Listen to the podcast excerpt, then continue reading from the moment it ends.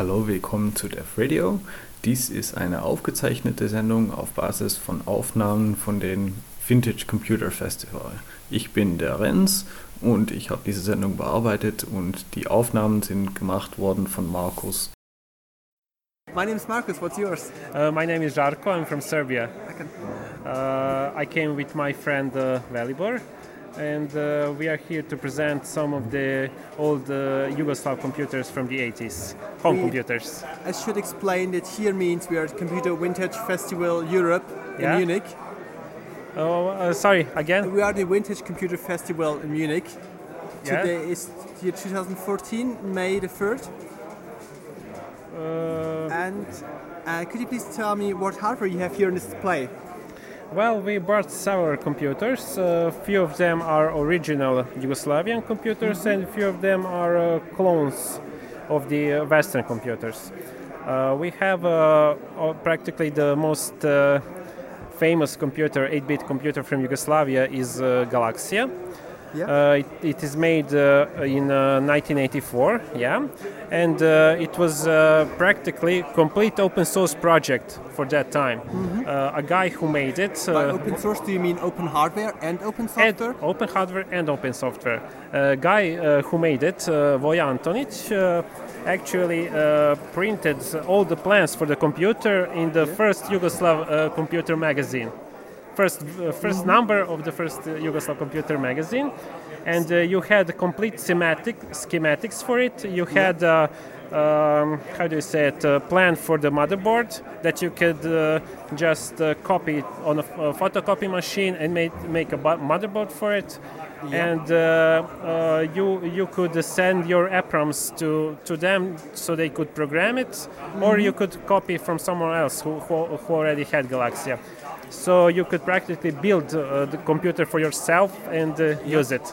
If and- you assemble it on yourself, how many components does it build off? Well, it, uh, it is actually a very, uh, uh, very low number of components. It, it has actually a processor, uh, one processor, it has one EPROM, and few additional chips, and uh, that's it. I mean, some uh, uh, resistors, uh, capacitors, and that's it. It's, it's, it's not complicated, but it works. Could you please tell me something about the specs of the self-made hardware? Uh, well, it has a Z80 processor on. Uh, I'll blame me. Uh, I think it is uh, 3.5 megahertz, Yeah. uh, and uh, actually the processor does the all the processing, uh, including the video signal. Uh, practically, the composite video signals is generated by, by Z80, and uh, uh, most of the, its processing time goes to uh, picture generation. So that's done by the CPU only. Yeah, yeah, it's practically a complete software solution, and that, that is one of the reasons why it was uh, cheap. Uh, cheap, uh, actually, I mean, it was a very cheap computer for even for the Yugoslav people at the time. Uh, and uh, they had, uh, I mean, that, that was the, uh, for the most people, it was the only opportunity to Yeah. actually buy a home computer. Um, since I'm not from the era, I'd like to get some background information. Yeah, What year okay. are we talking about, and how how hard was it to get a computer? Uh, it was the year uh, 1984, and uh, Yugoslavia at that time had a, a very strict import law that you cannot uh, import anything that was pricier than 50 euros, uh, fif- 50 Deutschmarks, sorry. Yeah. And the most of the computers were much more than 50 Deutschmarks, so practically you couldn't import a computer in Yugoslavia. They, they were mostly smuggled, Yeah. uh, some, some, uh, sometimes you uh, you could smuggle it, sometimes you didn't, and uh, practically uh, there, there was no uh, there were not, not not many home computers in Yugoslavia until this computer showed. If you split up a computer into components and buy them separately, would it be below the threshold? Uh, yeah, because you, you could buy a processor that, that was uh, relatively cheap. It, it was be, uh, below 50 Deutschmark, so you can uh, import something like that. Uh, RAM chips also you could import, but uh, maybe a processor and the RAM chip, and that's it. And you next time you get the other parts and so on. Oh, you didn't ship it. You uh, went there, bought it by yourself, and returned it. Uh, something like that. yeah. Um, y- uh, I need to keep in mind that Amazon didn't exist at that time. Uh, yeah, what? I'm spoiled by Amazon. I was just thinking of, well, you ordered it online and you don't pay the duty fee, but Oh, okay, yeah, I know. But uh, it, it, it was a very, very weird and difficult time for the uh, computer owners in Yugoslavia at that time. So so they, they, they had to make something. if there weren't if there were no owners, how did the scene build up?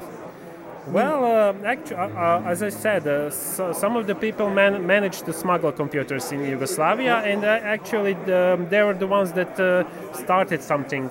Uh, they they uh, started to write uh, programming uh, articles in uh, non uh, in uh, non-programming magazines, Yeah. uh, and. Um, there was a, a lot of people that heard about computers but couldn't buy it, and uh, Galaksija was uh, the solution for that problem at the time. And um, how did enthusiasts group up at the time? Were there clubs, uh, public, whatsoever? Well, actually, uh, it was a big success, as as what Borat said. Uh, uh, sometime uh, around 8,000 kits for the Galaksija were bought, and uh, uh, because you, you didn't have to buy a kit, you, you could build it yourself. There, there was. Uh, uh, they say that it's be- between 8 and 10,000 of these computers built. Uh, no one knows the, the exact number. yeah. So it is. It was a big thing at the time, and uh, a lot of people uh, get a chance to, to work on computer. And of course, uh, if you had a computer and you have uh, neighbors that uh, also are interested Yeah. in that, uh, then it is a lot, a lot more people uh, for one computer actually. Oh, yeah. and once the computer is built, how does it improve? How do you progress to the next model?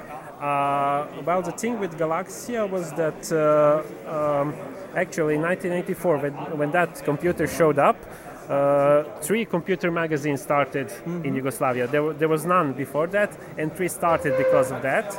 And uh, actually, all, all three of those magazines printed programs for Galaksija and uh, uh, games uh, programs and so on. And uh, uh, about six months later, there were uh, designs to improve the graphics, to improve the sound. Actually, this machine doesn't have a sound, so anything that beeps is an improvement. improvement. Yeah.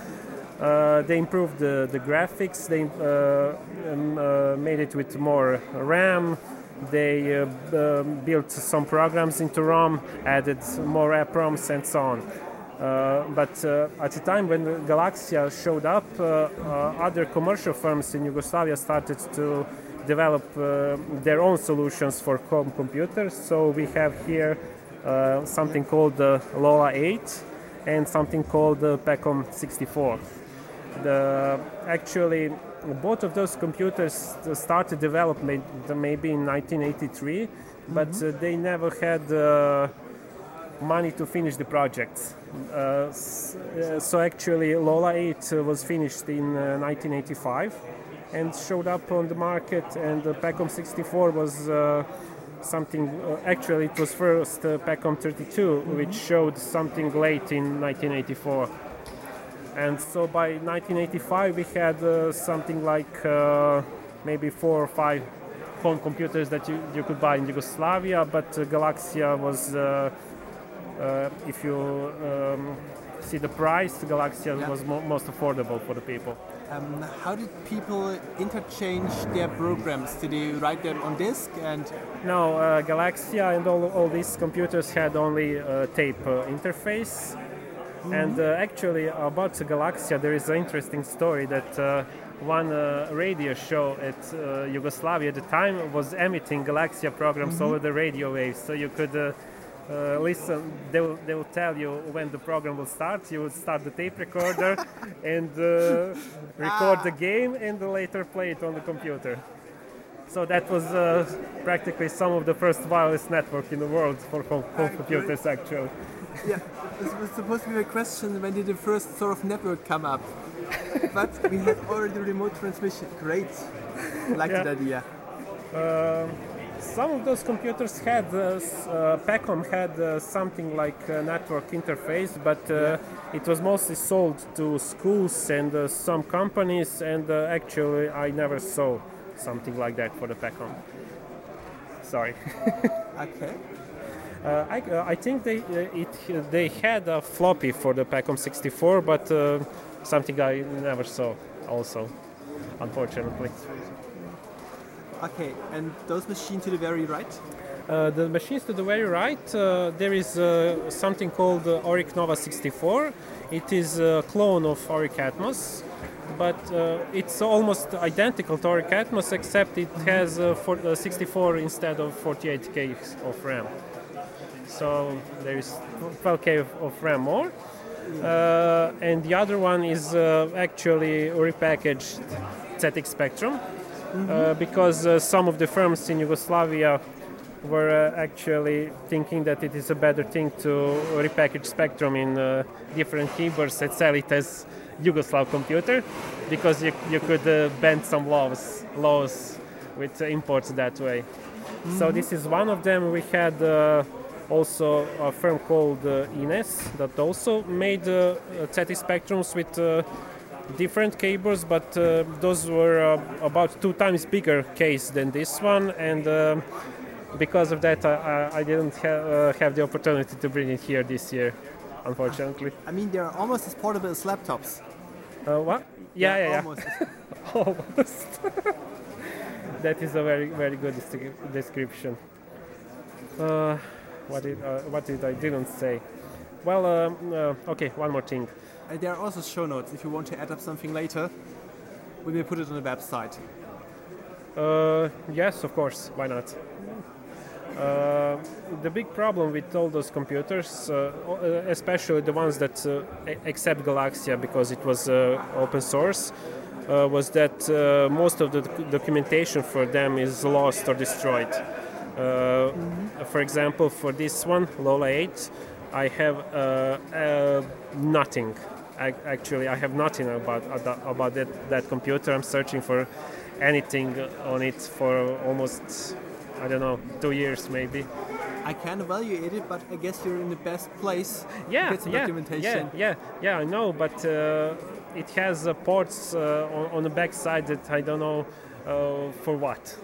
Actually, it has a monitor port, but I, I don't know how to use it because I, I don't know the, the pin out and so on and so on. But um, there are a few people um, in, in uh, Serbia right now that I am communicating with, and we are trying to, to get to any kind of doc- documentation on that. Yeah. And uh, when we get it, we will scan it and put it on the internet, of course. Great. I like the idea. So, thank you very much for the interview. Thank you. Bye bye. I hope that your listeners will enjoy it. So, das war das erste Interview auf Englisch. Äh, jetzt kommt kurz Musik und danach gehen wir weiter auf Deutsch. Ja, zweiter Anlauf. Hi, guten Morgen. Ich bin der Markus. Okay, hi, ich bin der Joe. Und ich bin jetzt bei dir hängen geblieben wegen der Prozessorsimulation des Apple II. Was für ein Prozessor war es? Also es ist ein 6502 Prozessor. Der wurde von MOS Technology gebaut. Äh, Das ist im Prinzip eine, eine Firma, die auch zu Commodore später gehörte. Commodore Computer, also kennt, kennen viele vom C64 auch. Das ist äh, ja einer der sagen wir, relativ erfolgreichen 8-Bit-Prozessoren. Damals sagen wir, in, in etwa ja, 80% der Homecomputern verbaut. Apple hat ihn auch verbaut. Ähm, und, ja, Warum wollen wir eigentlich heute noch 8-Bit-Prozessoren einsetzen wollen? Was war der unschlagbare Vorteil? Ja gut, die Hardware war wesentlich einfacher zu bauen. Es waren einfach Kostengründe damals. Man, so ein Computer hat etwa 4000 Mark damals gekostet, der hier sogar 8000 Mark. Im Prinzip äh, 16-Bit gab es in dem Sinn nur für militärische Anwendungen, für jetzt so Heimcomputer, bisschen Business, sage ich mal, was man damals so hatte, äh, war 16-Bit entweder noch nicht erschwinglich oder einfach noch nicht verfügbar. Ich kann ein Stück was über die Technik erzählen. Wenn ich heute mit den Address Pointer nachdenke, würde ich mit 8-Bit nicht weit kommen. Wie hat man das Ding auf größere Speicherbereiche umgesetzt? Wie hat man längere Befehle ausgeführt? Ja, im Endeffekt, die beiden Computer verwenden ein sogenanntes Bank-Switching. Also man, der konnte eben nur durch die 16 Adressleitungen, konnte nur 64 Kilobyte äh, sozusagen adressieren. Man hat mehrere Speicherbänke, A64 Kilobyte sozusagen, äh, und hat mit ja, einem geschickten Adressierungsverfahren sozusagen dann diese Speicherbereiche angesprochen. 64 Kilobyte. Welche Anwendung würde ich damit nutzen wollen? Heute tatsächlich? Äh, okay. Ja, im, damals, damals, okay. Ja. Damals ist was anderes. Nee, im Prinzip, das war wirklich ein Business-Computer. Es gab auch eine Festplatte. Das ist der erste Computer im, im Business-Bereich, so ein Low-Cost-Business-Bereich, der mit einer Festplatte generell lieferbar war. Dieser Apple III ist es. Ähm, Im Endeffekt ähm, in den USA, sage ich mal, in, in, auch in Deutschland eigentlich auch, hat man einfach Büroanwendungen, sozusagen äh, Tabellenkalkulationen, Ja. äh, Briefverkehr, Buchhaltungssoftware im Prinzip entwickelt. Ähm, das waren wirklich die Anfänge. Ich sehe gerade noch Bautrade, das Ding ist äh, netzwerkfähig, wie immer das äh, genau heißen mag. Ja, die hatten damals eine serielle Schnittstelle, eine RS232 oder in Deutschland heißt sie auch 4V24.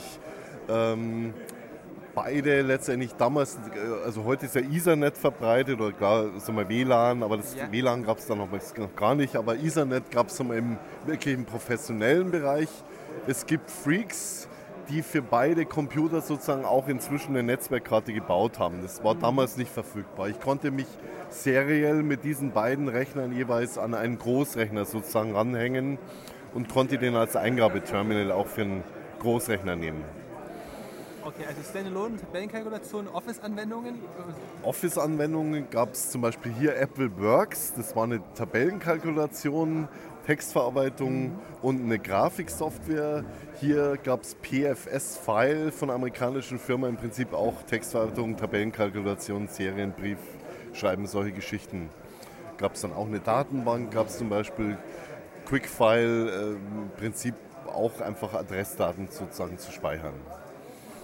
Was ist eigentlich deine Motivation, die Rechner heute noch zu pflegen? Ah, ich halte heute einen Vortrag auch um äh, Ah. 14.45 Uhr, glaube ich. Ähm, ja, im Prinzip, sagen wir, es ist nicht nur Umweltverschwendung, sagen wir, diese jetzt wegzuschmeißen, sage ich mal, sondern man kann eine ganze Menge lernen, sagen wir, auch dabei. Wenn ich die repariere, sagen wir, die Technik ist einfach viel leichter verständlich als ein heute auf dem Markt befindlicher Computer. Äh, der NSA greift auch noch nicht drauf zu, sage ich mal. Die Dinger sind standalone im Prinzip zu Hause. Ich könnte mit der Software von damals, könnte ich auch arbeiten, sag mal. Kannst du von der Komplexität, die unter der Haube steckt, einen Einblick geben, wenn man das Zeug selbst löten wollte? Ja gut, da haben wir einen Nachbar hier drüben, der baut sozusagen kleine Schaltungen auf diesen 6502 noch äh, Ja. auf. Also ja, natürlich im Prinzip äh, kann man wirklich selber noch was bauen. Das ist, es gibt da auch so eine Bastlerplattform, jetzt Arduino zum Beispiel. Äh, manche bauen eben, äh, gerade in den USA hauptsächlich, sage ich mal, gibt es wirklich Freaks, äh, gibt es applefritter.com zum Beispiel eine Webseite. Da sind 200, 300 Leute, die ständig irgendwie die Dinger reparieren, was Neues basteln, neue Karten. Hat zum Beispiel mir auch eine USB-Karte gebaut für dieses Teil. Also im Endeffekt, sagen wir, für Heimmöglichkeiten kann ich dafür noch was entwickeln. Wir, ich kann äh, mit den Möglichkeiten, die ich zu Hause habe, ich kann ich für einen modernen Computer im Prinzip nichts entwickeln. Also zumindest Hardware nicht. Software schon, aber Hardware ist sehr, sehr schwierig. Das ist vielleicht eine Motivation. Die Dinge auch, ich bastle auch ein bisschen, bin Elektroniker, äh, einfach sozusagen mit dem rumzuspielen. Sei einfach mal. Wann kam denn überhaupt Informatik erstmal auf? Oh, ja gut, Informatik äh, gibt schon relativ lange. Ich meine, es gab ja mal den Konrad Zuse, äh, der im Prinzip so ähm, gegen Ende des Zweiten Weltkrieges im Prinzip Röhren äh, oder Relais-gesteuerte Computer baute. Seitdem im Prinzip entwickelt man Software, beschäftigt sich mit Informatik. Damals hieß es noch Elektrotechnik oder Maschinenbau oder Mathematik. Kann man sagen, ja. Also ich sag mal Elektrotechnik sicherlich damals. Danke für die kurzen Einblicke. Gerne. Danke auch. Es gibt noch ein paar Shownotes auf der Webseite. Du hast nämlich gerade erwähnt, Apple, äh, die US-Amerikaner, Apple Freaks, Apple Fritz.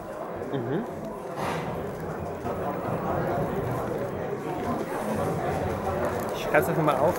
Okay. Bist du auch ein Appler? Nee. Tatsächlich nicht. Ich bin, ich bin groß geworden mit dem AMD K6. Ah, okay, okay. Mhm. Der hat mein Schwager angeschleppt, sonst wäre ich nie am PC rangekommen. Deswegen ist das hier für mich alles Happer noch nie gesehen. Es ist nur interessant, den Kram mal bauen zu können.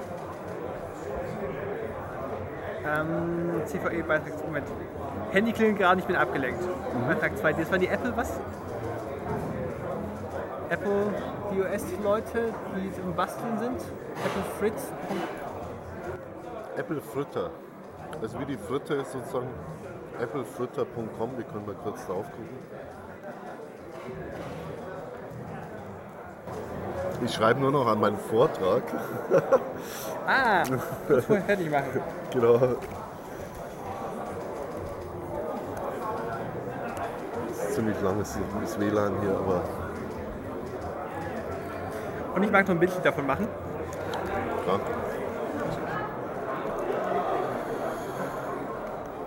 Ja, da gibt es Leute, die bauen Apple 1 nach, sie bauen Apple 2 nach. Äh,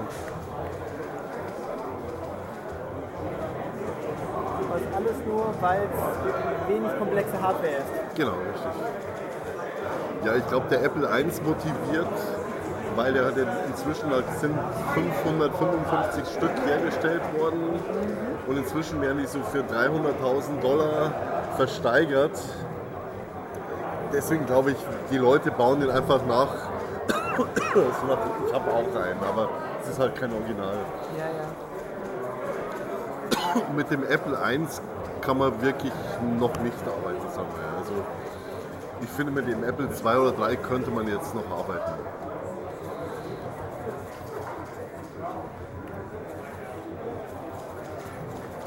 Der ist selten, weil das sind nur ungefähr 45.000 Stück verkauft worden. Und äh, es gibt eben da sozusagen auch eine Datenbank von diesen Apple-Frittern, die zählen sozusagen, wer einen hat. Gibt es vielleicht noch 200 Stück oder was weltweit. Ist zumindest bekannt, kann natürlich irgendwo in der Scheune oder im, im Dachboden oder Keller irgendeiner vergammeln. Ich habe den aus USA zum Beispiel, der war mit so hoch mit Moos überwachsen. Der war sicher zehn Jahre in einem Keller gestanden. Und das ist halt so eine Restaurierarbeit, das Ding wieder zu zerlegen, Ultraschallbad, alles zu reinigen, Fehler suchen natürlich. Äh, Leider war das Ende da etwas äh, plötzlich. Ähm, ja, kann ich auch nichts dafür. Vielleicht ist was mit dem Mikro passiert. Ähm, jetzt gehen wir mal wieder in den Musikteil. Äh, da gibt es zuerst äh, Colin Stetson mit dem Track Judges, ein Saxophonist und äh, experimentelle Musik. Viel Spaß dabei. So, once again, hi, I'm Marcus. What's your name? I'm Alberto Orbinelli of uh, Italy. We are part uh, of a museum. We have a large museum in Italy, and every year we come to the Vintage Computer Festival Yeah. in Munich. Uh, this year we have made an exhibition to demonstrate interfacing uh, the teletype The noise in the background. to a modern uh, central office like the old central office and uh, to a terminal Yeah. like in this case we have choose the, the historical most famous uh, terminal that is the VT 100 from uh, DEC Digital Corporation. This is the this is uh, not a compatible uh, terminal. This is the first uh, terminal, and now this is a standard for connection wi- with the serial line. Now we are trying to connect this terminal to the uh, teleprinter Yeah. and with this central office to a network all over the world. Now these people is chatting with Australia. Is connected with a 3G connection, Wi-Fi, with uh, an internet connection. And uh, in Australia there is another machine like this with another teleprinter. Um, since people on the radio can't see what we can see, I'd like to add a few visual impressions. So besides us, there is a TLX service, a tele printer. You type in and it somehow printed on the other end of the line. It could be famous for ISDN, Integrated Services Digital Network, which features TLX as a service.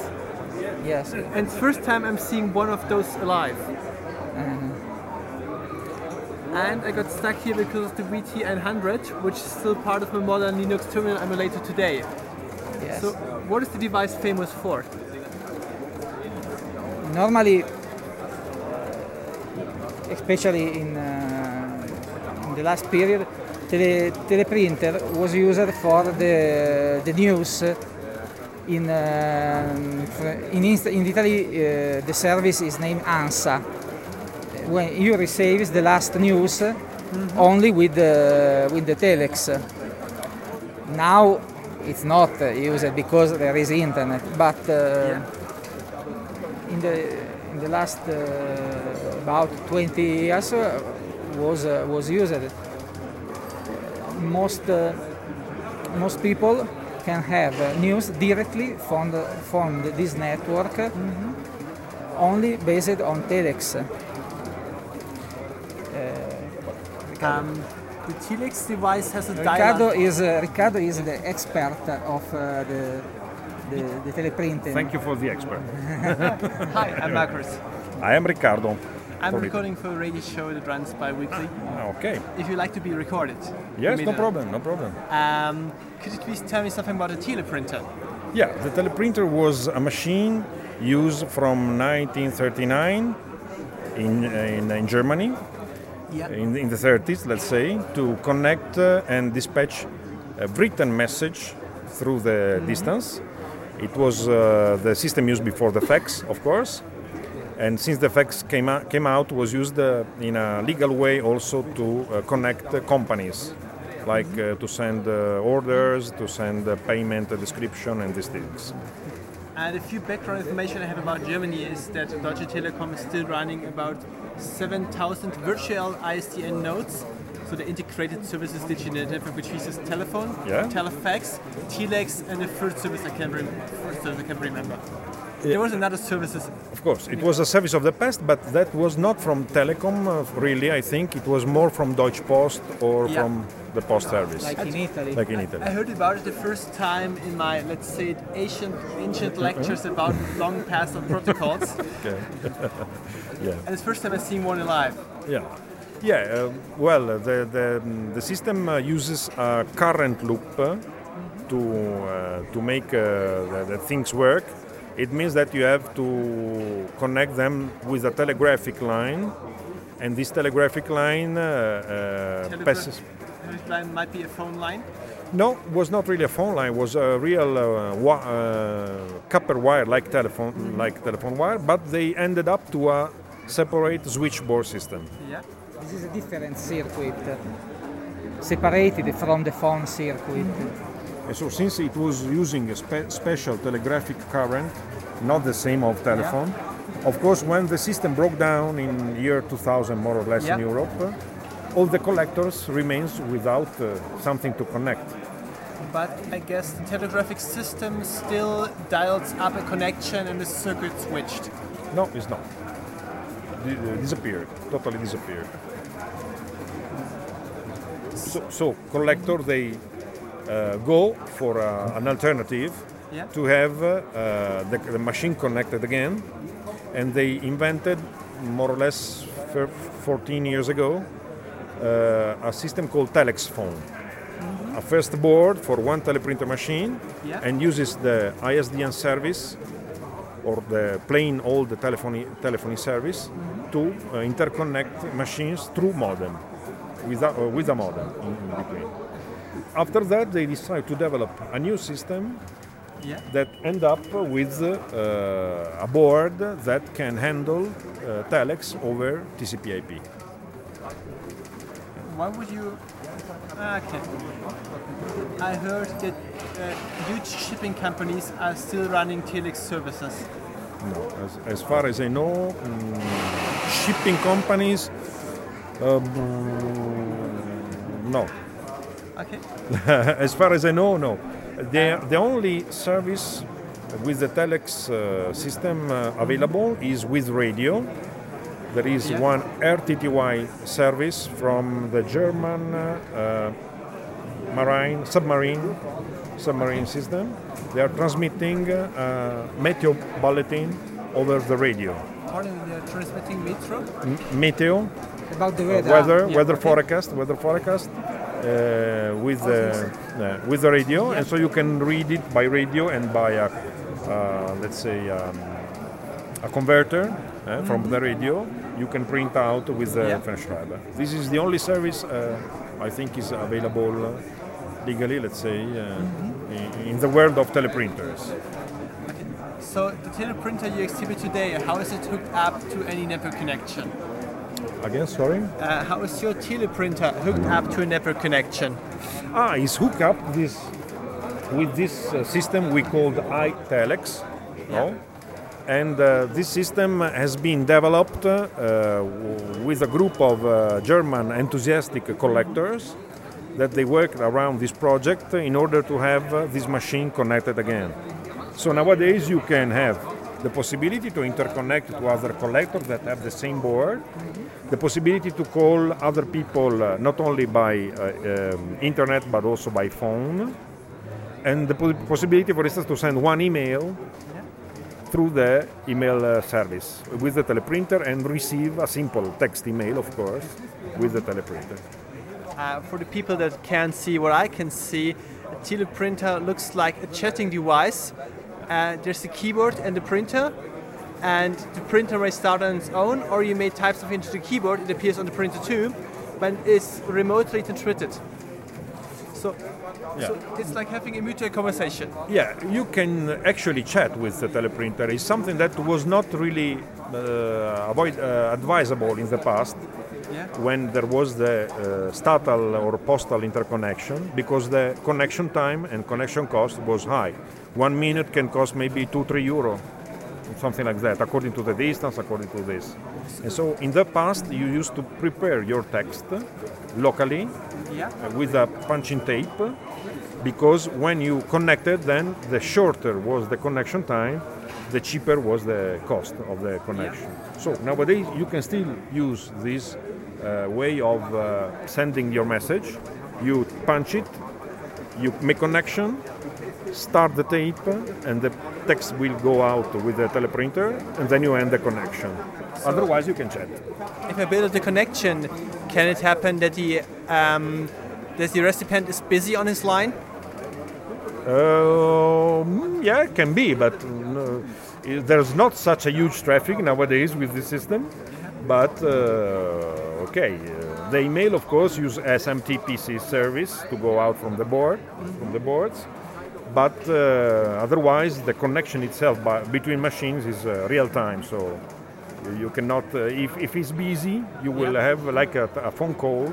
The printer will print uh, OCC, that in the, okay, it means occupied or, it was French i think occupé or something like that because it was all the, related to the old committee of telecommunication that they were meeting in uh, maybe Geneva or in Switzerland anyway to decide what, what the, the, the communication was, the future of com- communication. Okay, if you want to try. Yeah, I'd like to Okay. know. Thank you for the interview. Oh, thank you to you to be here. Anything you'd like to add to the show notes? No, if you have a teleprinter, uh, please search uh, for the iTelex uh, system and uh, come and be connected with us. Thank you. Thank you. So, das war das dritte Interview, äh, diesmal wieder auf Englisch, wie ihr gehört habt, mit das wunderschöne äh, italienische Englisch, das ich immer so gerne mag. Ähm, jetzt kommt wieder Musikteil. Äh, wir hören zuerst der Track ähm, Transfer von Highlight Tribe und das war der Track Nuts von Krummelur. Und jetzt geht's weiter mit das letzte Interview. Ähm, viel Spaß! Ja, nochmal, ich bin Markus und du bist? Ich bin Thomas. Hi Thomas, ich bin zugekommen wegen deines Plotters, Ja. der gerade bunte Linie vor sich her druckt. Mhm. Sind es eigentlich ein Plotter, ist ein Vektorausgabegerät? Führst- Ja.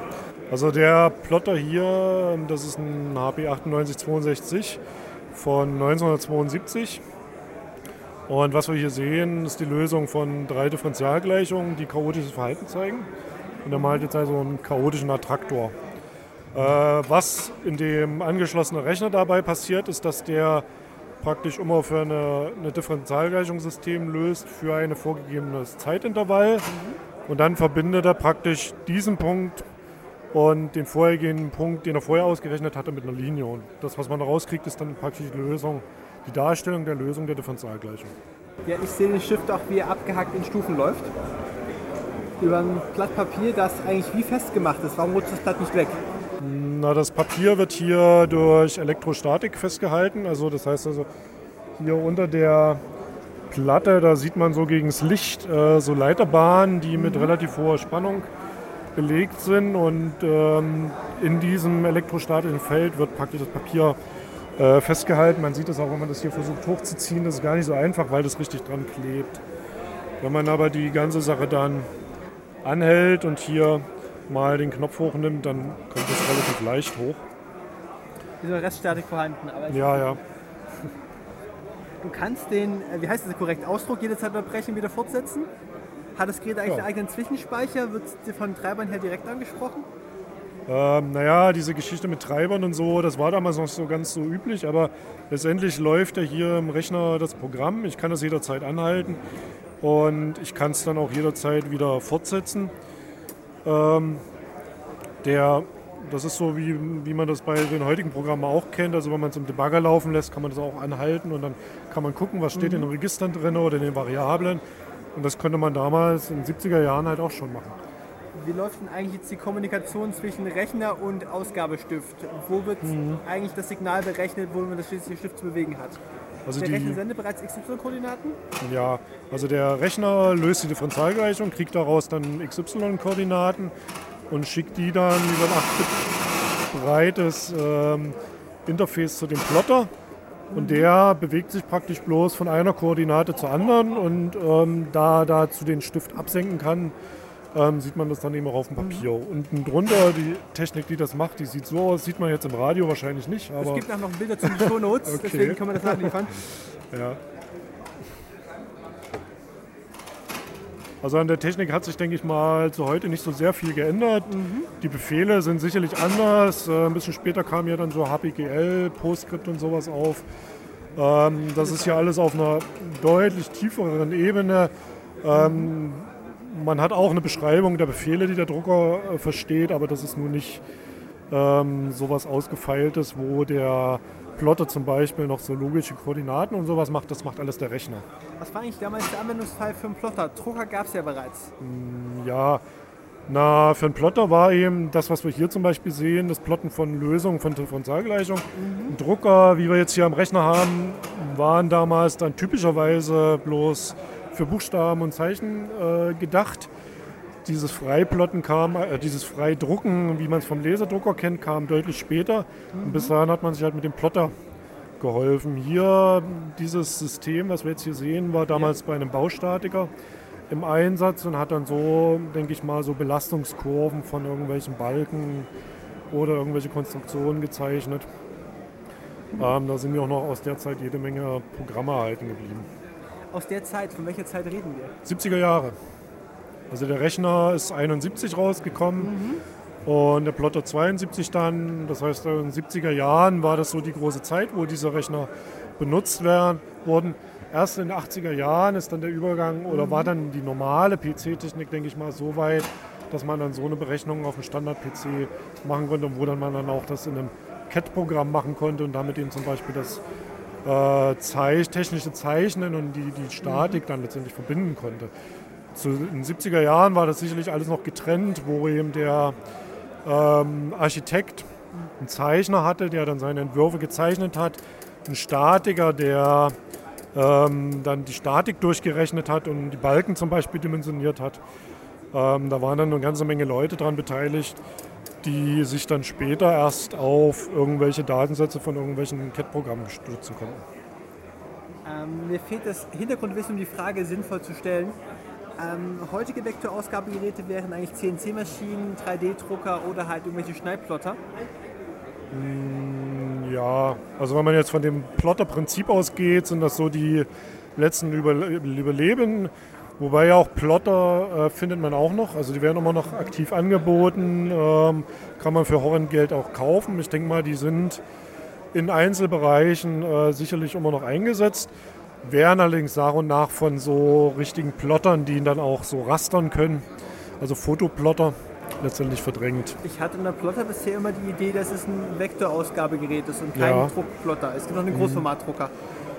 Naja, die werden teilweise mittlerweile auch als Plotter bezeichnet aus irgendwelchen Gründen. Ich bin da mit den Begriffen aber auch nicht so fest, um jetzt zu sagen zu können, dass sich der Plotter nur wirklich bloß auf diese vektorbasierte Darstellungsweise bezieht und der Drucker dann eigentlich auf das Gerastete.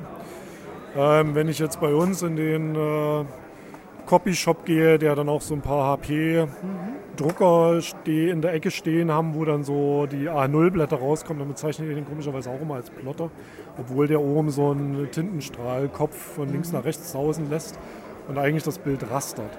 Das äh, Umsetzen von den Plotter-Koordinaten, also von den Vektoren in, in die Raster, findet dann aber, denke ich mal, teilweise heutzutage auch auf dem Plotter selber statt, wenn der die Eigenintelligenz hat, sodass eigentlich nur das Zeichenverfahren dann ähm, gerastert ist, aber die, der Rechner zu dem Ausgabegerät immer noch mit Vektoren ähm, kommuniziert. Auch wenn man jetzt zum Beispiel PostScript anguckt, PostScript ist ja äh, vektorbasiert.